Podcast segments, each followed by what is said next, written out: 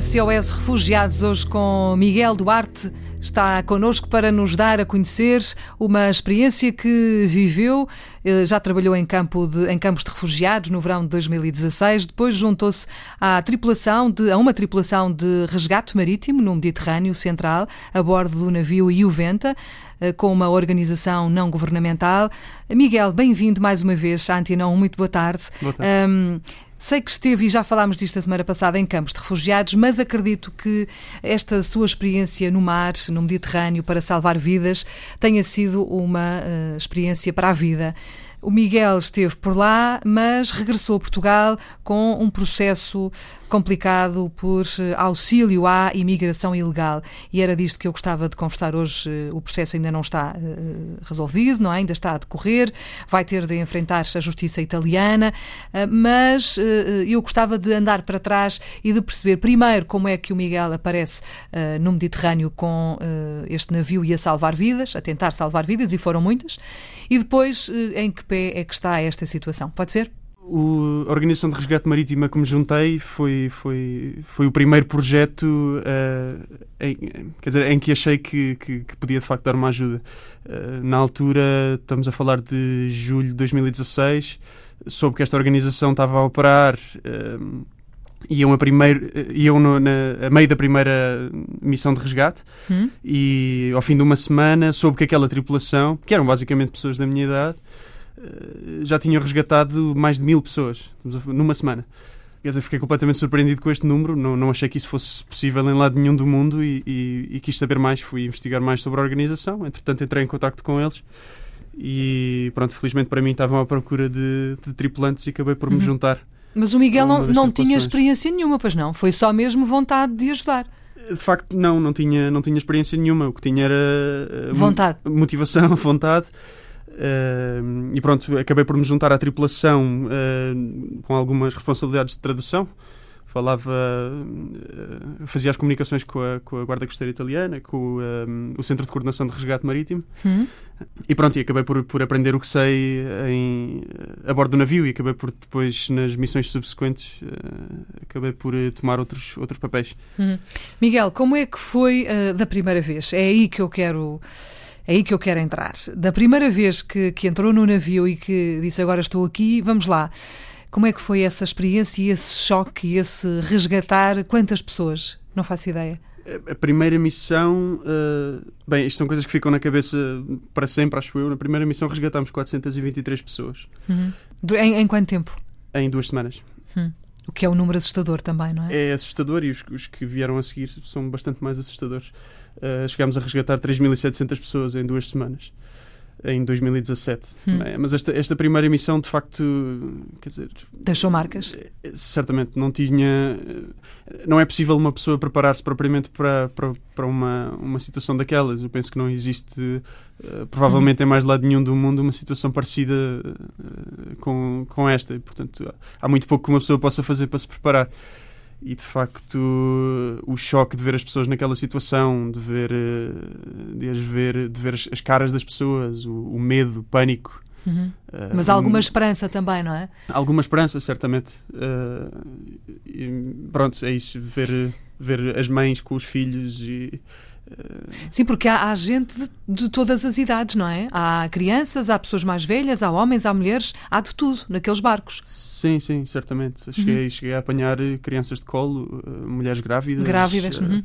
Eh, senhores de idade, eh, apanhamos há, há, certamente de tudo. O que faz sentido se pensarmos que estas pessoas estão a fugir de, claro. de conflitos armados, de pobreza, de, de, de consequências das alterações climáticas. Uhum. Estes problemas afetam todas as pessoas, independentemente claro. do, dizer, das Não, idades. mas às vezes, às vezes podia pensar-se que, como é uma travessia dura e difícil, que eh, se calhar seria só para os homens ou para as mulheres, enfim, sem crianças ou sem serem grávidas, não é? E não para os idosos. Mas não, há de tudo, de facto, naqueles barcos. Uh, são famílias inteiras, gente que, uh, que encontra ali.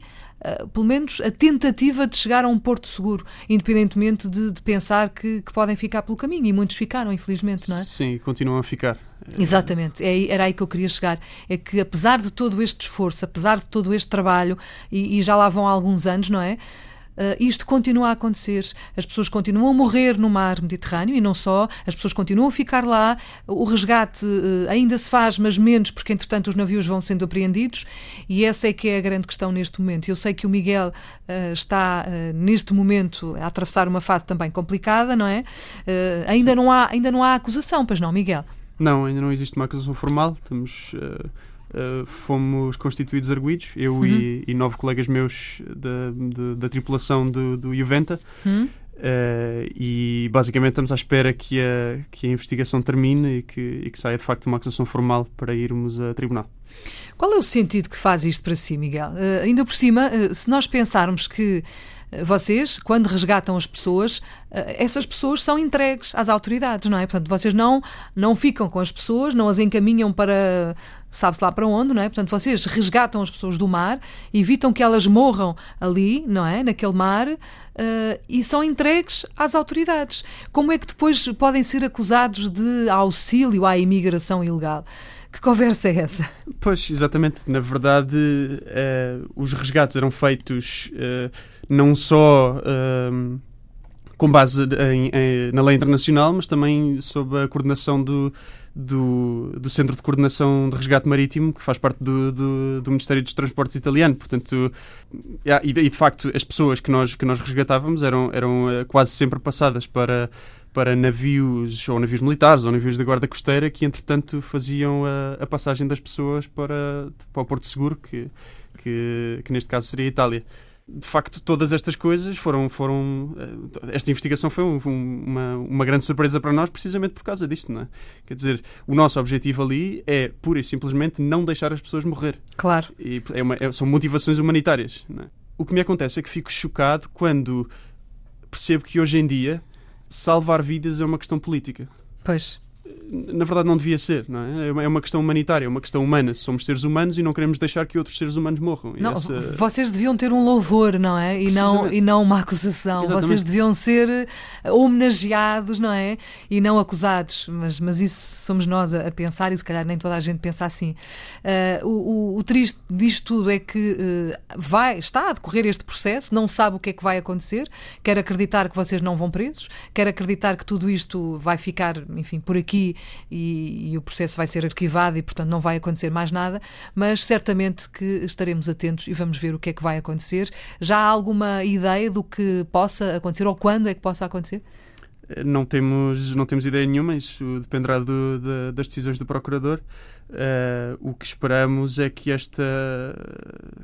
Quer dizer, a nossa, a nossa expectativa é que esta. Que esta uh, que o caso vá de facto para o tribunal e, e, nesse caso é provável que se arraste vários anos e que, e que nos custe várias centenas de milhares de euros. Portanto, hum. vai ser um processo certamente doloroso e que no pior dos casos, no pior do pior dos casos, uh, uh, enfrentamos penas de prisão até, até 20 anos.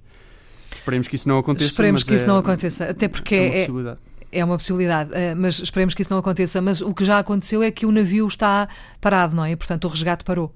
E essa é a questão mais frustrante quanto a mim. Quer dizer, claro. é, é, é aquele é um navio Uh, um navio antigo, um navio de pesca que foi restaurado por, por uma equipa de jovens para fazer resgate marítimo em, ao longo de menos de um ano, participou no resgate de 14 mil pessoas e depois foi apanhado nesta rede de questões políticas uh, e foi impedido de continuar a fazer o, o trabalho de, de resgate. Portanto, quer dizer, só, só podemos supor que, que, que, o facto do navio ter estado preso resultou na, na, na morte de, de, muita gente. Uh, que certamente de outra, de outra modo teria sido evitável. São questões eh, incompreensíveis para nós. Eh, Miguel, agradeço muito o facto de ter vindo à Antena 1. Vamos, eh, vamos nos mantendo em contacto e acredito que mais cedo do que se calhar pensamos, vamos ter a solução deste caso e vamos voltar a conversar para perceber que tudo isto não passou de um equívoco e que ficou tudo resolvido e que vocês vão poder continuar a trabalhar e a resgatar pessoas do Mediterrâneo e a fazer seja lá o que for, porque acredito que há também no, no seu horizonte vontade vontade de fazer mais coisas, certo? Sim, sim, muita vontade. E oxalá isto acabe depressa e, e possamos voltar ao nosso trabalho humanitário, que é isso que nos compete. Miguel, muito obrigada por ter vindo à Antena 1. Muito boa tarde. Boa tarde.